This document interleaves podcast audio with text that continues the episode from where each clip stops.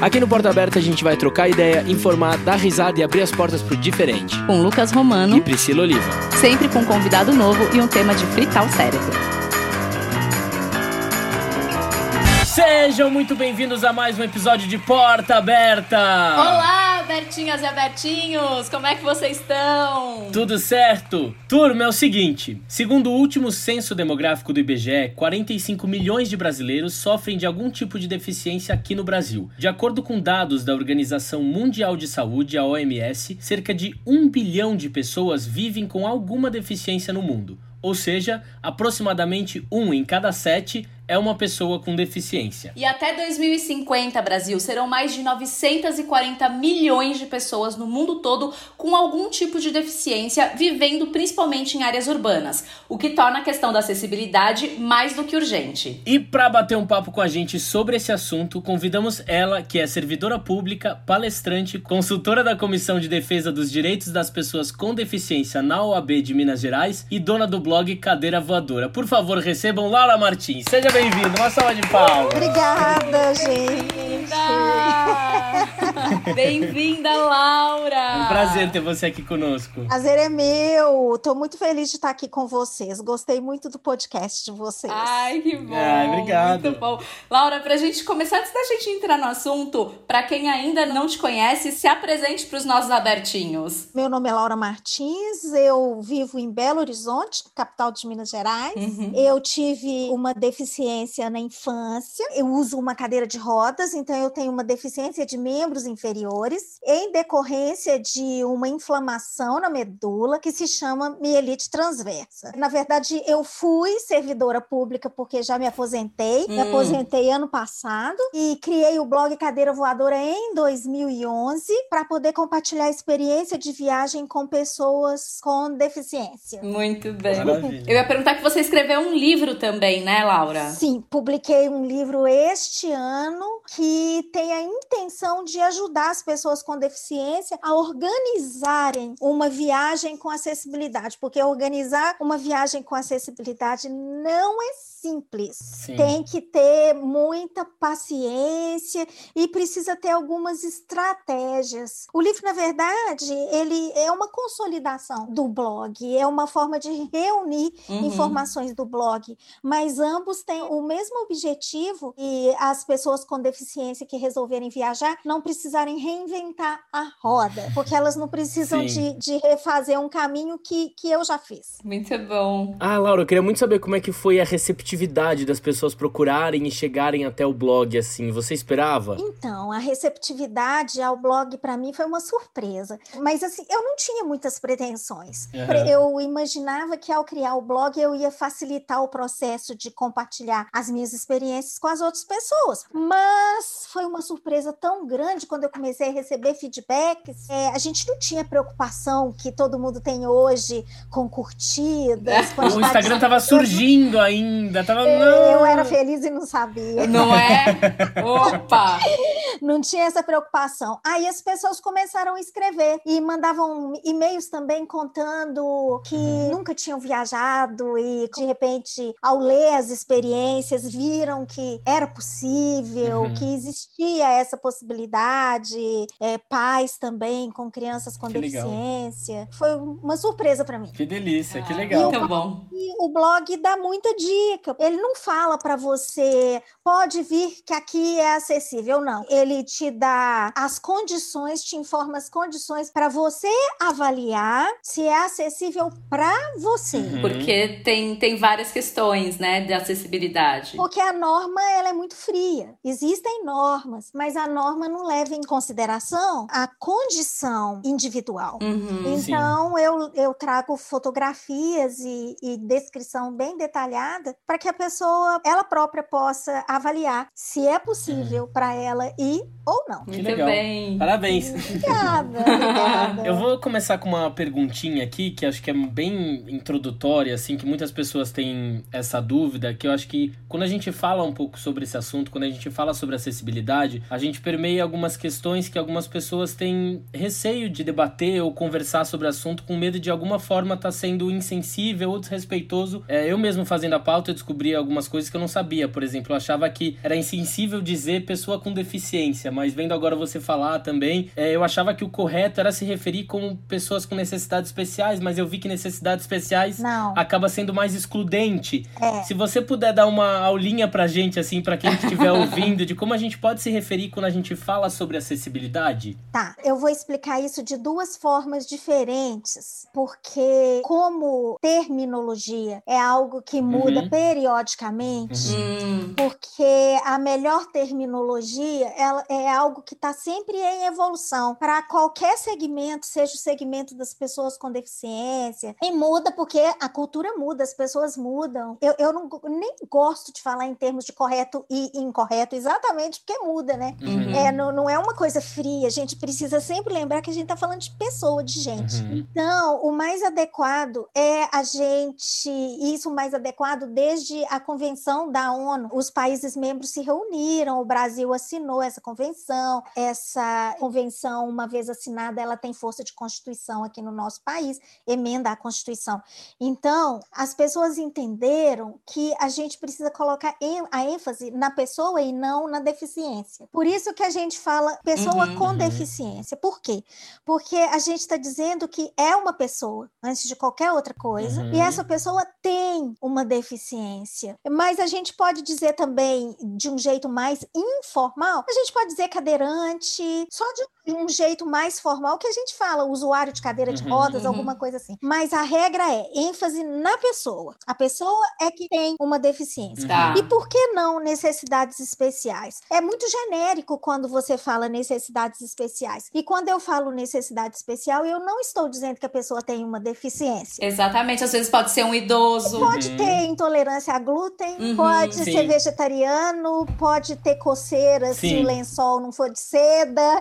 Isso Uhum. tudo são necessidades especiais. Uhum. E por que, que a gente não fala pessoa portadora de? Porque a gente porta alguma coisa que a gente pode desportar. A gente porta uma carteira porque você pode guardar a carteira e não Hum. porta mais a carteira. É, a gente só porta coisas que estão conosco temporariamente. Pela Entendi. definição mesmo, tanto definição legal como definição médica, deficiência é algo permanente. Se não for permanente, a gente não pode chamar de deficiência. Mas eu costumo dizer para as pessoas, Lucas e Priscila, que a gente deve evitar decorar as coisas, sabe? Porque às vezes as pessoas ficam assim, ah, mas isso é ofensivo ou, ou não é? Ô, gente, não, não dá para saber, porque com tantas categorias marginalizadas, como é que eu vou saber? Sim. Não é melhor perguntar para O importante é a gente saber a intenção da pessoa, né? A pessoa que quer, tá disposta a aprender, a ouvir, com certeza no percurso vai cometer alguns erros, mas o importante é a gente perceber a intenção. Isso assim, se eu, se É. eu não sei, eu pergunto.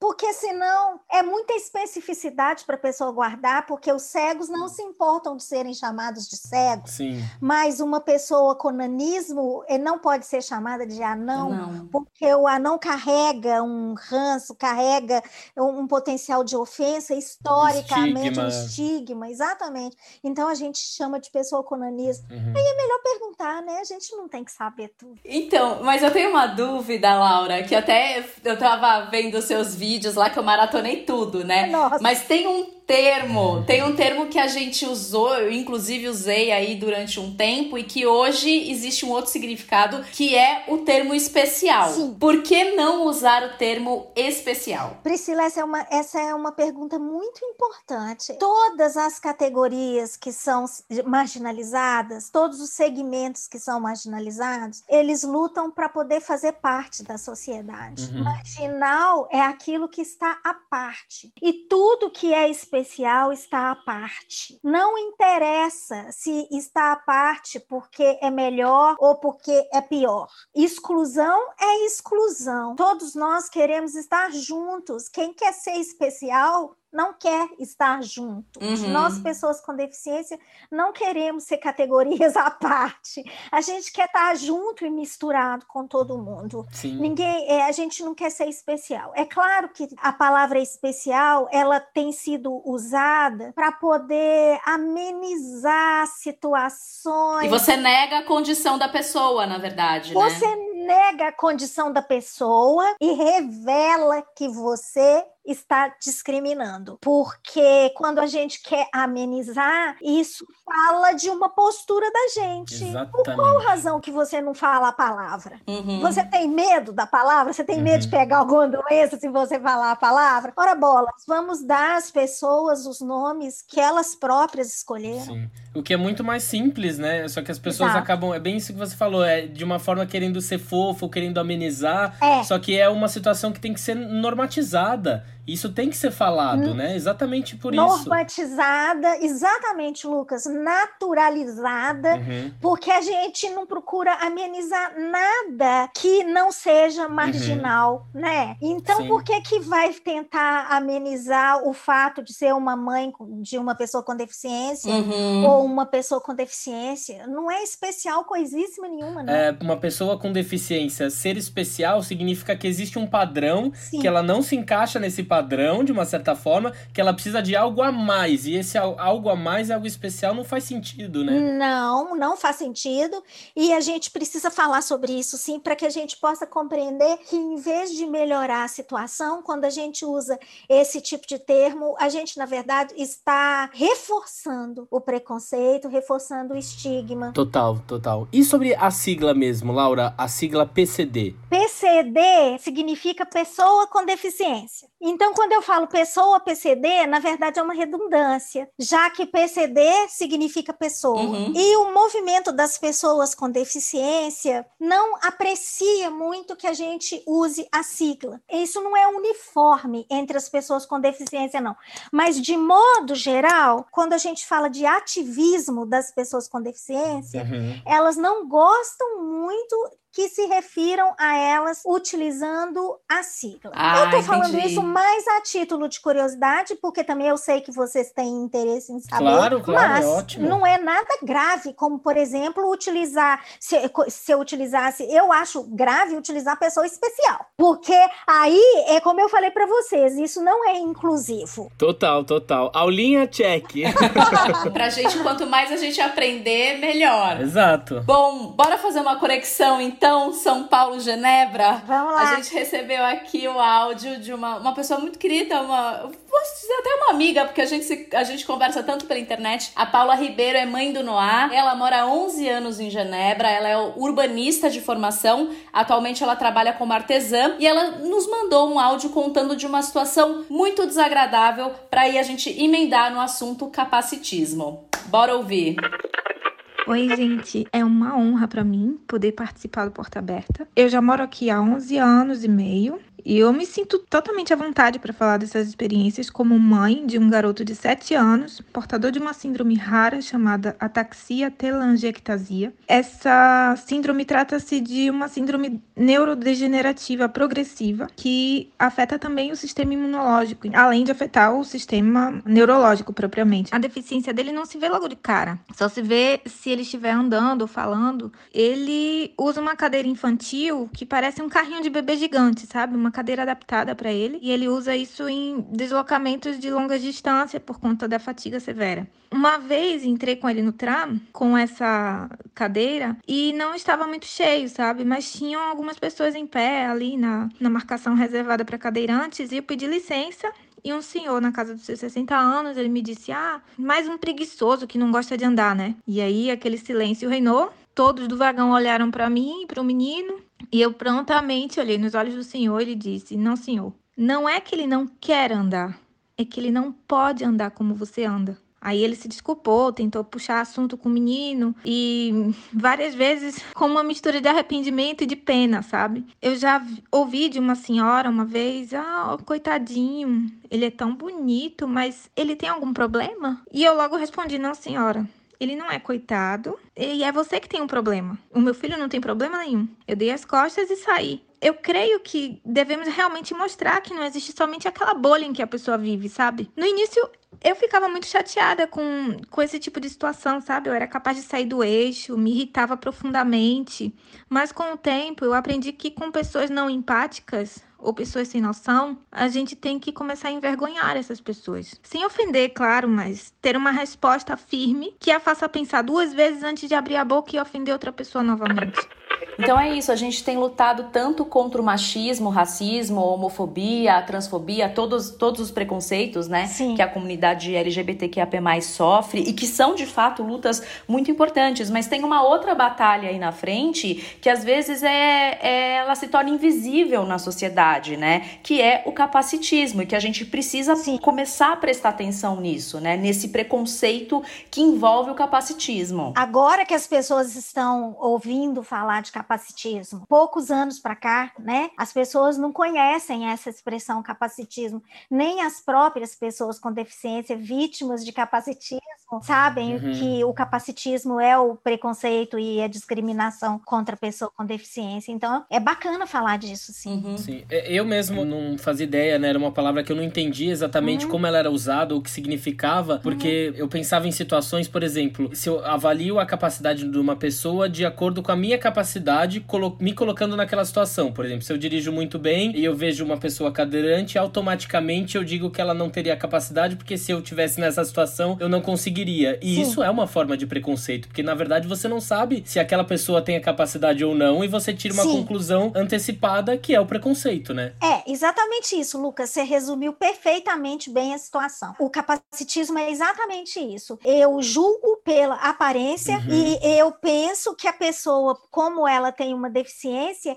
que ela perdeu as capacidades. Uhum. Na verdade, a pessoa capacitista, ela acha que a pessoa com deficiência perdeu Uhum. a capacidade, como se a pessoa só tivesse uma, Uma. capacidade. Exatamente. Como se todos nós, seres humanos, não fôssemos pessoas que tivéssemos umas capacidades e outras não.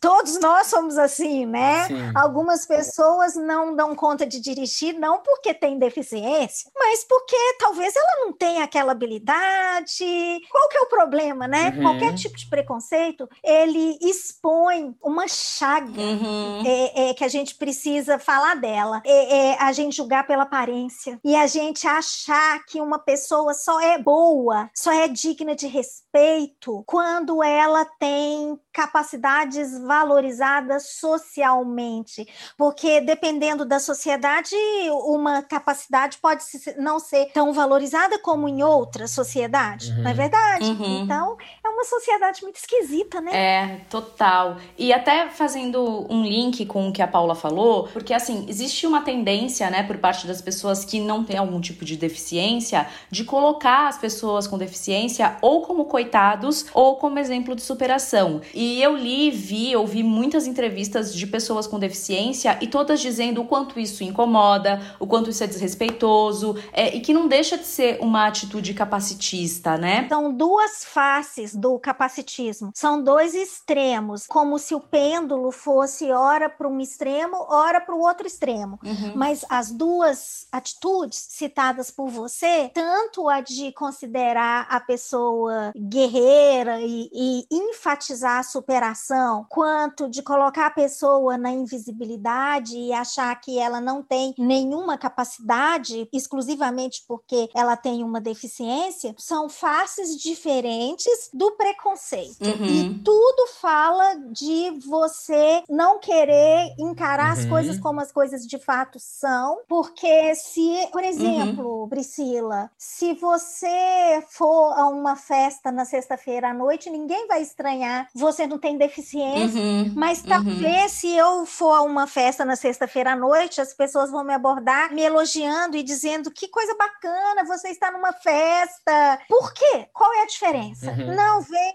uma pessoa e fala assim: "Nossa, mas você é tão bonita, nem parece que tem uma Ah, que deficiência". bizarro. Uai, É. como assim? É uma característica física como qualquer outra, né? É. Como qualquer outra, Jesus amado. Sim. E as pessoas precisam compreender que isso depõe contra a pessoa que está falando. É. Exato. Isso desnuda Sim. o preconceito da pessoa. Todo julgamento que eu faço fala de mim. Ou então, como já falaram comigo numa reunião de condomínio, terminou a reunião, o advogado de um cliente falou assim comigo: Nossa, mas você conduziu a reunião com tanta competência, até aí tudo bem, legal, a gente ser elogiado né? pela competência. Uhum. Aí o cara emenda. Não imaginei que uma pessoa deficiente pudesse Ai. conduzir tão bem uma reunião. Meu Deus! Eu falei assim, oh, Tava bem Deus. até ali, aí precisa. Tava, tava ótimo. Eu tava toda feliz, oh, já gente. tava até imaginando em dar uma paquerada no sujeito e tudo mais. Elogiando a minha competência, né? Mulher gosta tanto quando elogiam a competência, porque o povo tem tanto preconceito, preconceito. que muitas vezes não elogia a competência, né? Aí o cara me sai com essa. E, e, mas eu tenho uma outra curiosidade, Laura. Uhum. Você sempre teve essa visão, esse entendimento disso que as pessoas falavam para você? Ou com o tempo você passou a agir diferente? Com o tempo você foi entendendo? Algum momento da sua, da sua vida você achou que isso também era uma forma de elogio?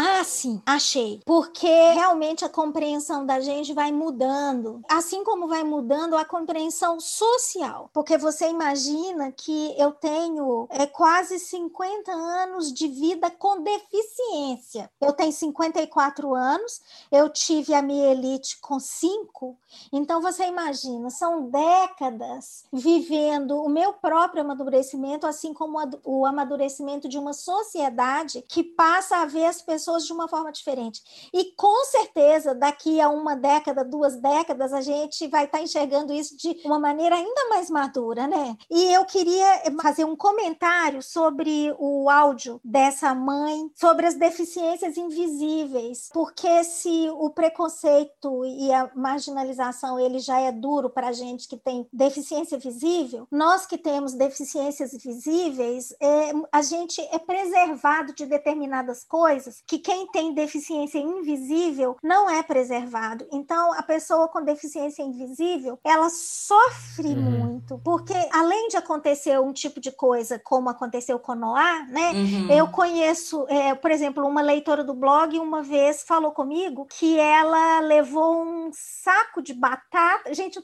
a situação é tão absurda que é arriscado até a gente achar que ela é delírio. Ela estava pegando um ônibus em Belo Horizonte, ela sentou no, no lugar reservado para pessoa com deficiência, só que a deficiência dela não, tem, não é visível. Ela tem 45 parafusos numa das pernas Uau. e ela sente dores terríveis. E uhum. a, pessoa ficou com raiva dela estar tá sentada no lugar da, de pessoa com deficiência e a pessoa estava uhum. carregando um saco de batata que devia pesar horrores, porque ela contou que era um saco muito grande. Tacou o saco de batata na perna dela, que tinha 45 parafusos. Gente do céu. Uma coisa dessa. Então, a deficiência invisível é muito triste. E eu quis frisar isso uhum. porque, mais uma vez, se trata de julgamento pela aparência. Exatamente. Eu não tenho como saber se a pessoa tem uma deficiência uhum. se eu não perguntar. Então, se a pessoa está sentada no lugar reservado ou se a pessoa estacionou o carro dela numa vaga reservada, bom, no caso do, do carro estacionado, o carro é obrigado a ter o cartão, a credencial uhum. exposta. Mas mesmo assim, eu posso perguntar para a pessoa: você tem alguma uhum. deficiência?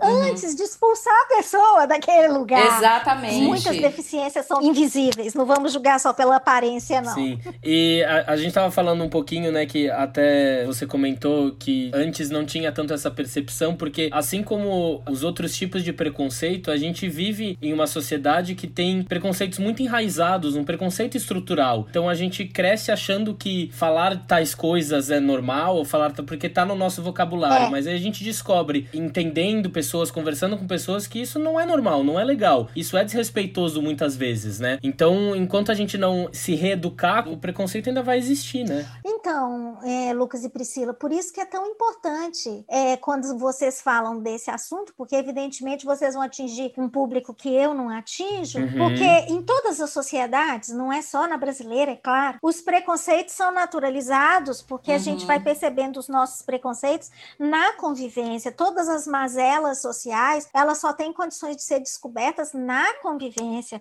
Quando uma pessoa vai apontando uhum. para outra pessoa que ela está passando dos limites. Porque é muito interessante, as, as estatísticas são muito interessantes, porque você pergunta para a pessoa se ela tem preconceito, ela fala que ela não tem ah, preconceito. Sim, ninguém é. Assumir, ah, né? Aí você pergunta para aquela mesma pessoa, é a sociedade na qual você vive é preconceituosa? É. É. Então, as estatísticas dão mais ou uhum. menos assim, sei lá o número correto, mas é mais ou menos assim: 80% das pessoas não se consideram preconceituosas. Quase 100% das pessoas acham uhum. que a sociedade é preconceituosa. Uai, Alguma não, coisa né? não tá balanceando, Uai, né, meu bem? Alguma é. coisa não Exatamente. vai bem, não, né? Pra, pra dar uma finalizada nesse assunto, né? Você que é, acha que você não é preconceituoso, no momento que você fala uma expressão, o João sem braço, o retardado, o ponto e vírgula, o aleijado, a defeituosa, o excepcional, sim, você está sendo preconceituoso e essas são expressões capacitistas. E a pessoa que pratica, induz ou incita a discriminação a pessoas com deficiências está sujeita a uma condenação à prisão de 1 um a 3 anos, além de multa. Portanto, vamos reaver e vamos reavaliar essas expressões e pensar duas vezes antes de ofender alguém. E conhecer a, as expressões que são preconceituosas, né? entender a origem é, disso, da onde vem. Porque né? é claro que muitas vezes eu posso até usar uma expressão sem saber. Uhum. Eu entendo isso, né? Eu uhum. posso perguntar para a pessoa. Ah, gente, não tem problema perguntar para a pessoa: olha, é ofensivo se eu falar isso para você? Me fala, porque eu, eu não sei, uhum. eu quero saber, eu quero te tratar da melhor forma possível. Ah, por que, que o ser humano não é simples, né? Porque... se ele fosse simples, Lucas, ele não ia ser fascinante. Bom, gente, vamos falar então agora um pouquinho o que do Brasil, né? É, a gente começa falando que a mobilidade ela não se respeita somente ao transporte, mas de todo um planejamento que permite com que as pessoas se desloquem pelas cidades, né? Então, assim, rua esburacada, rampa destruída, calçada sem espaço, né? Toda aquela coisa que a gente está acostumado a ver, isso não faz uma cidade ser acessível. E na verdade, assim, bem na verdade, a gente não precisa ter alguma deficiência Sim. nem mobilidade reduzida para a gente perceber o quanto se locomover pelas calçadas é muito difícil. Uhum. Pelo menos aqui em São Paulo, falando aqui do nosso lugar, meu e do Lucas, as calçadas são irregulares, elas são quebradas, muitas vezes tem é, mesa de bar e etc. E aí eu tava vendo um estudo do IBGE que apontou que apenas 4,7% das calçadas do Brasil são acessíveis. Gente do céu. Em São Paulo, apenas 9% das, das calçadas são acessíveis. Que absurdo. E para muitas pessoas com deficiência, a exclusão começa na calçada, Sim. né? Porque se as calçadas não estiverem de uma forma que promova a mobilidade das pessoas, hum. é impossível, por exemplo, que você consiga chegar em um ponto de ônibus, um metrô e tudo mais. Então, a calçada começa sendo o grande fator que exclui pessoas com deficiência da nossa sociedade e da possibilidade dela se locomover pela cidade da maneira que ela quiser. Então, eu queria saber, Laura, se existe uma regra para que uma cidade seja realmente acessível. A regra é essa: se for de uso público, mesmo que seja um estabelecimento privado, ele tem que ser acessível. Eu vou dar um, eu vou dar um exemplo. Uhum. Um supermercado é um estabelecimento privado, tá. mas o estacionamento é de uso público e o supermercado é de uso uhum. público. Uhum. Então ele tem que ser acessível. Tá. A acessibilidade ela deve estar presente em tudo que for de uso público. Essa é a regra. Uhum. Eu não posso afirmar para você que seja assim em qualquer país, uhum. mas se você pensar bem, pela lógica, Sim. tem que ser assim. E por que não é, né?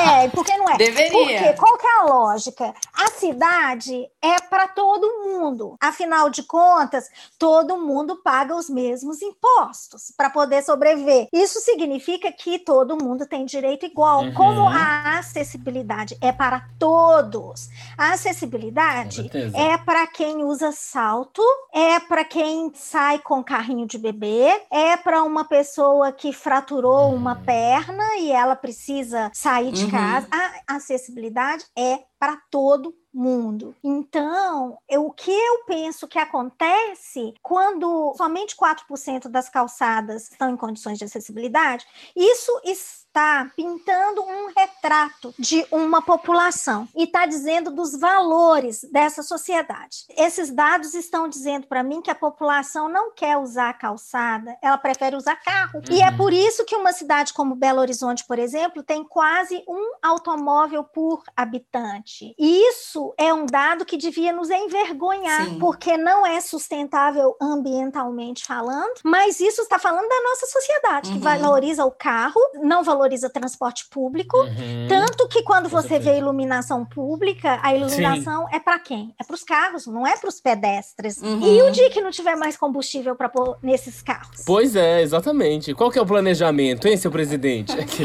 e a gente falou tanto de meio de transporte e eu fiquei muito curiosa vendo os seus vídeos, Laura. É, e eu gostaria que você explicasse para os nossos ouvintes, porque a gente não percebe, é uma coisa que a gente viaja e isso passa assim, ó, pra gente e até pra gente poder cobrar das empresas. Como é para uma pessoa cadeirante viajar de avião? Nossa, primeiro quero dizer que o que eu vou falar aqui não tem o propósito de desanimar as pessoas de viajarem de avião. é muito importante eu dizer isso, porque quanto mais as pessoas com deficiência se fizerem visíveis, possíveis, mais a sociedade vai ser inclusiva. Sim, e se mobilizar para mudar, né? E se mobilizar para mudar, porque as pessoas, quando Sim. elas não acessibilizam os lugares, os equipamentos, elas costumam dar como desculpa de que não é acessível porque nenhuma pessoa com deficiência vai lá. Uhum. Isso, evidentemente, não é verdade, porque, conforme eu falei para vocês, de acordo com a lei, se for de uso público, tem que ser acessível. Que ser acessível. A regra é Sim. essa. A pessoa não vai porque não é acessível. As pessoas ficam com medo. Viajar de avião é muito complicado, porque os aeroportos, ao longo dos anos, eles foram ficando cada vez mais acessíveis, mas os aviões, não. Fica no meio do caminho, Fica né? no meio do caminho, o processo. E o que, que aconteceu Sim. com o avião? Aconteceu como aconteceu com a Câmara Municipal de Belo Horizonte. Ela era acessível, uhum. aí os vereadores foram lá, fizeram uma reforma no, no plenário, e o plenário deixou de ser acessível. Gente. Nós estamos processando os vereadores por causa causa disso. Porque era acessível claro. e deixou de ser. E com transporte aéreo, aconteceu um pouco assim. Algumas aeronaves já tinham um tipo de banheiro que dava para o cadeirante entrar. Ele era maior. É, eram dois banheiros com uma divisória. Hum. Você é, hum. puxava essa divisória. Essa divisória ah. era uma porta de dobrar, esqueci o nome técnico disso, sabe? Uhum. E aí dois banheiros se transformavam em um banheiro grande. E aí não era propriamente acessível, mas dava para entrar com a cadeira de rodas, tinha barra de segurança, uhum. dava para usar o banheiro Sim. em algumas aeronaves de longa distância. Existe um critério para poder ter um, um, banheiro com acessibilidade. Uhum. É, eu observei nos últimos anos que eu parei de encontrar esse tipo de banheiro, embora isso não seja um dado técnico, eu não posso comprovar nada, mas uhum. quando eu fazia viagem internacional era comum que eu encontrasse banheiro desse tipo. Então é, é uma coisa estranha. É, e é engraçado, né? A gente não imagina imagina, né? Só quando a gente acaba recebendo essa experiência de alguém, né? É. Porque a gente fala, ué, tem espaço, já vi cadeiras de rodas em, em avião, mas quando a gente lida com essas especificações, assim, a gente percebe o quão grave é. É muito grave. Como que você faz uma viagem sem poder ir ao banheiro? E ao banheiro. É, um, é um absurdo. Ônibus, o ônibus você pode parar e, e, e, usar um banheiro, pode fazer até no matinho. Uhum. Avião, você uhum. não tem como parar para fazer é no matinho. É uma necessidade fisiológica. A última viagem internacional que eu fiz, o banheiro não caberia uma gestante, é, nem uma pessoa obesa. Viagem é internacional, Sim. 11 horas de viagem. É um eu fiquei pensando aqui, eu, quando eu vi esse vídeo, os questionamentos, tudo que você falava, eu fiquei pensando aqui, eu falei, não, pera, eu vou tentar lembrar, porque eu vou muito ao banheiro, eu faço muito xixi. Uhum. E aí eu comecei a pensar, falei, gente, não, o banheiro dessa, da, dessa viagem não tinha barra. E, e era estreitíssimo de você, tipo, andar sim, meio de ladinho sim. no banheiro. Eu acho é que as pessoas, elas precisam tomar coragem, porque muitas vezes a pessoa com deficiência, ela tem vergonha de expor, uhum. de se expor. É mais uma batalha, É né? mais uma é batalha, mais... é mais uma batalha. A gente vai precisar perder essa vergonha. Por exemplo, uma amiga minha falou assim, ah, eu coloquei para fora a pessoa que estava sentada do meu lado, fiz uma cabaninha com o cobertor do avião, levei um pinico dentro da bolsa e fiz, e fiz xixi na poltrona do avião. Eu costumo falar com as pessoas assim: percam a vergonha. Sim. Então, por exemplo, eu chamei o comissário e falei assim: eu preciso ir ao banheiro. Não posso te levar no banheiro agora, eu estou muito ocupado. Eu vou Gente. fazer na poltrona. Ai, que revoltante. Não, mas você não pode fazer na poltrona. Eu falei assim, eu sei que eu não posso.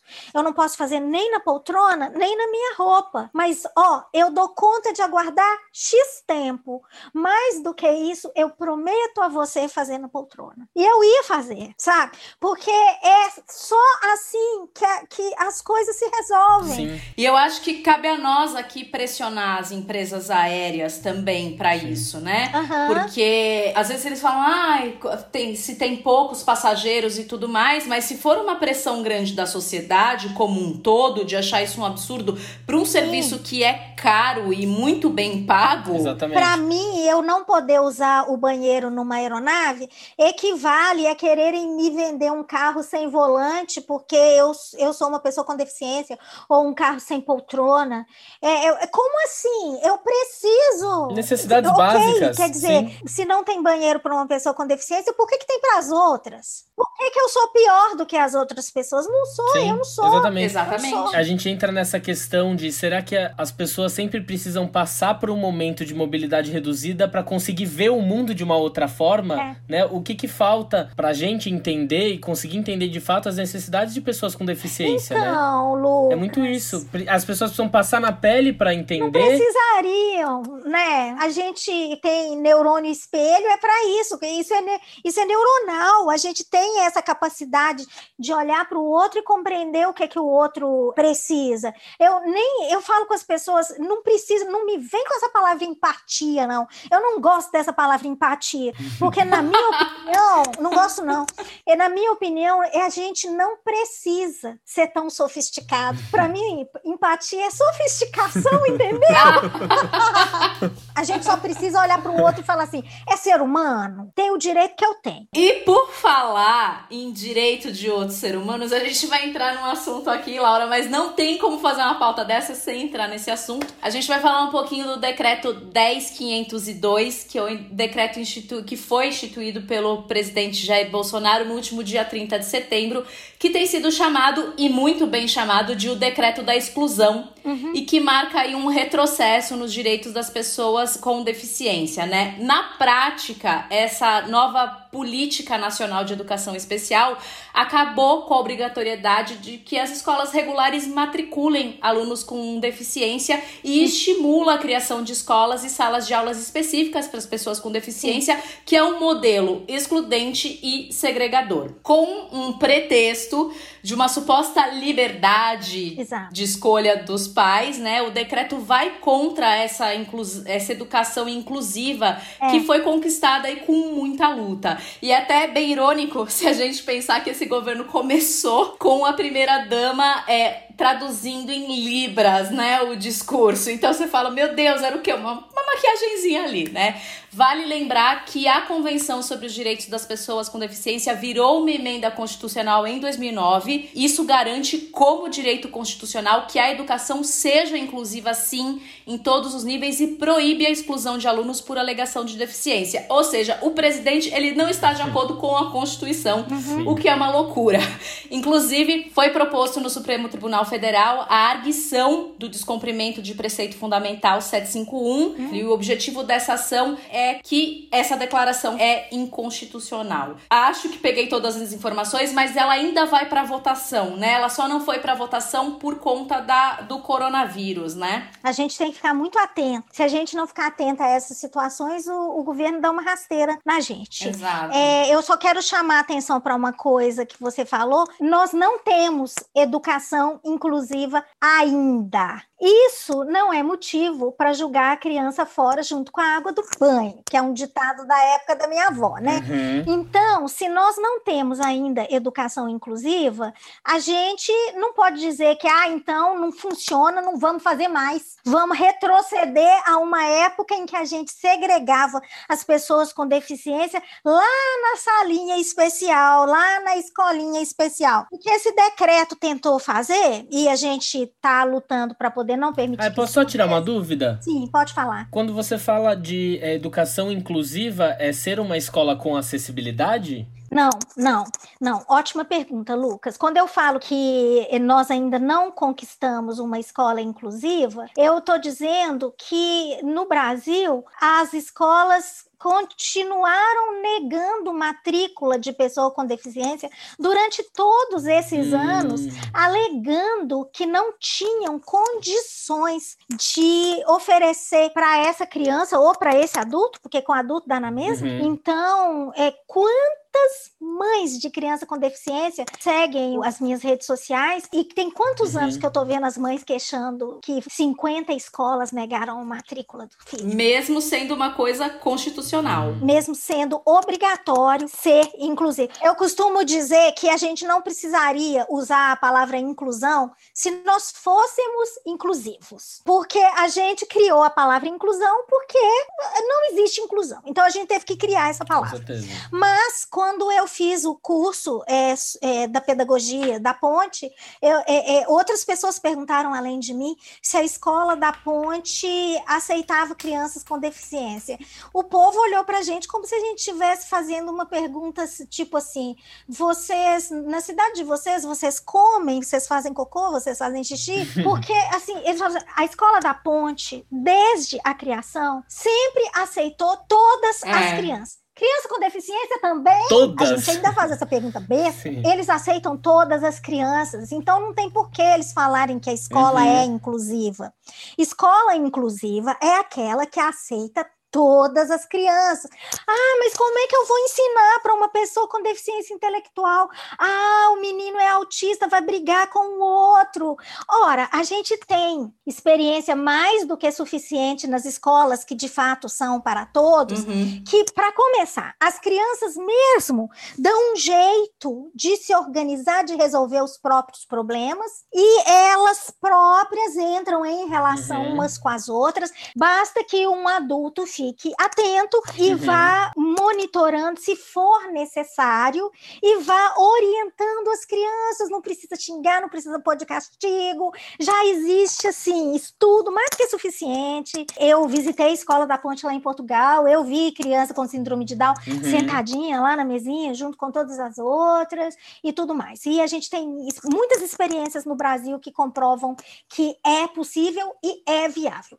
Então, quando a escola não aceita, ela não aceita e não aceita a criança matriculada, às vezes Sim. aceita a criança e aí faz uma excursão e deixa uma professora na escola tomando conta da criança e, e não leva a criança na excursão e depois dá uma desculpa qualquer. Uhum. Eu, Laura, avalio a, a situação da seguinte forma: esta escola não prestaria para o meu filho, Sim. eu não matricularia. Então, mais uma vez, é o que eu digo para vocês ela denuncia os valores dos pais que colocam o filho para estudar lá. Sim. E a gente precisa questionar essas Total. coisas. Com certeza. Vamos torcer e pressionar. Eu acho que a união aí faz a força pra, para que esse decreto não passe, né? Mas as pessoas precisam saber que o decreto, porque tem muita mãe de criança com deficiência achando que o decreto só está dando à mãe, aos pais, a condição de escolher. Não é verdade. E isso não pode acontecer escola tem que ser obrigada a matricular. É claro que a lei tem que ser trabalhada para a escola não ser injustiçada, tem que ter critérios. Nós não estamos falando uhum. disso, mas isso serve para qualquer lei, não só para esse decreto. Sim. Ótimo. Bom, a Paula que mandou um áudiozinho pra gente no começo do programa, ela vai explicar um pouquinho pra gente como que é a questão da inclusão em Genebra e falar um pouquinho como foi matricular o filho dela em uma das escolas. Vamos ouvir aqui o áudio.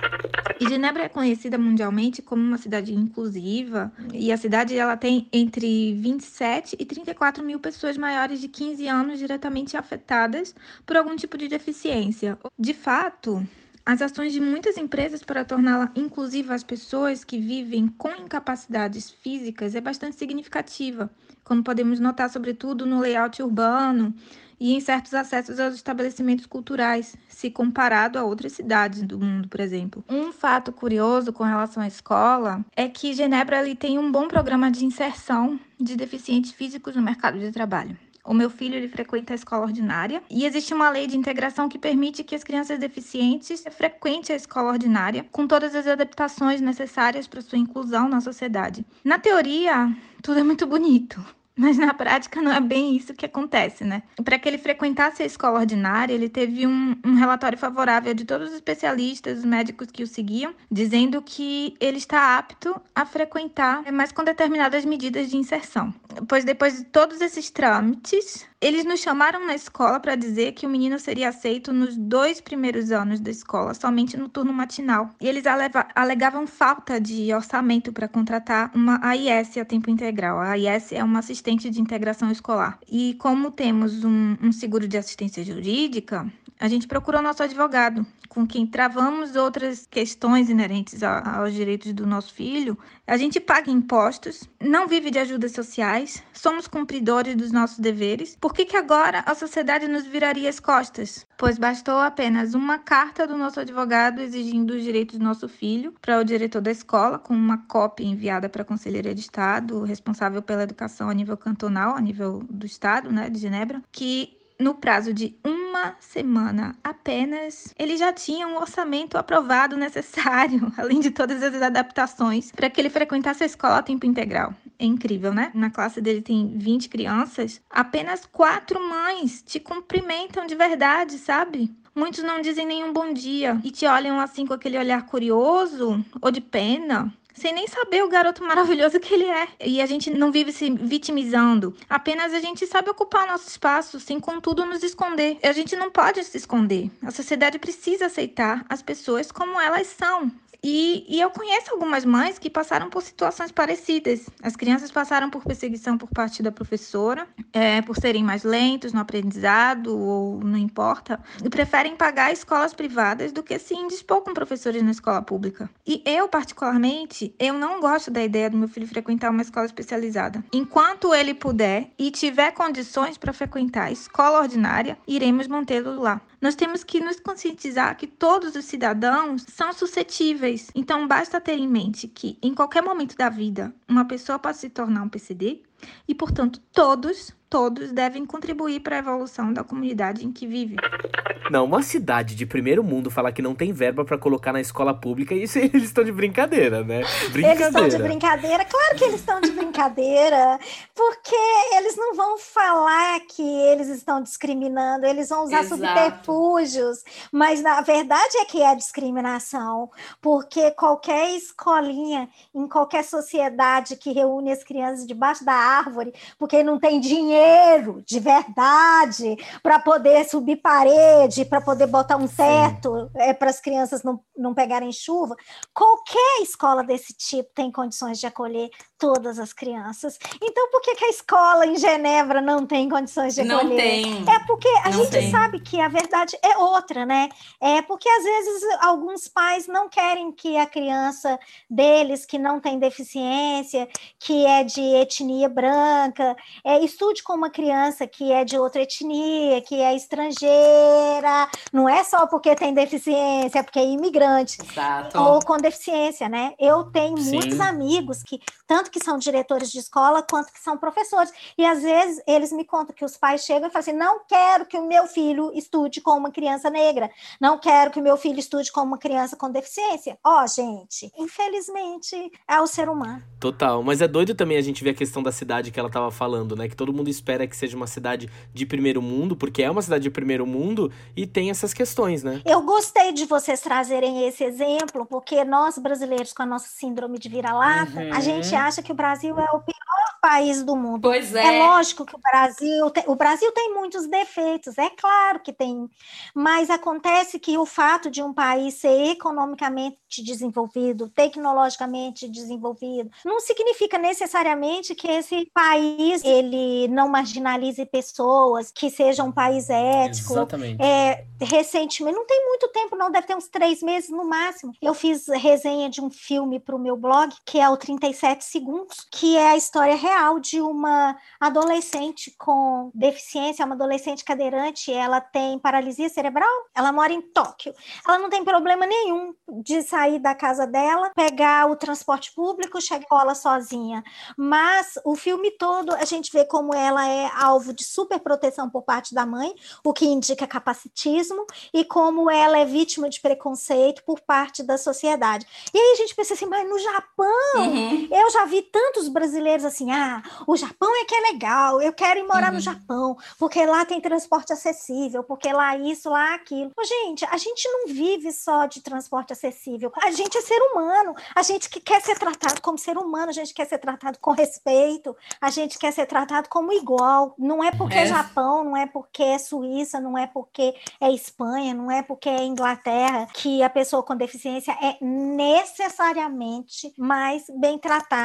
Não. Cada cultura tem os seus pontos positivos e pontos que precisam muito melhorar. Laura, depois de tudo isso que a gente conversou assim, que mensagem você gostaria de deixar para quem está ouvindo o nosso podcast hoje? Eu vou reforçar uma coisa que eu já disse, sabe? Que é a gente não precisaria ter a palavra inclusão no dicionário se a gente simplesmente olhasse para qualquer qualquer pessoa como aquilo que a pessoa é. Pessoa, seja essa pessoa de uhum. outra etnia, de outra orientação sexual, ou uma pessoa com deficiência, seja lá quem for. Para a gente lembrar disso, que a outra pessoa ela tem o direito que eu tenho e que se algumas uhum. leis específicas precisaram nascer para poder trazer alguma política afirmativa, isso não é um privilégio do meu segmento. Isso só foi feito para compensar o fato de o Estado não está fornecendo para mim o que é obrigação uhum, dele fornecer. Porque certeza. se o Estado não me oferece transporte uhum. público, ele tem que me oferecer um desconto para comprar um automóvel. Uhum. Como que é o Estado, se, se ele não me oferece uma calçada em boas condições, eu não posso chegar ao médico, não posso chegar à escola. Então, isso depõe contra a civilização. Isso que eu queria falar. Uhum. E que a gente, é, nós possamos aprender conscientemente e voluntariamente a não julgar a outra pessoa pela aparência. Com certeza. Exato. Arrasou.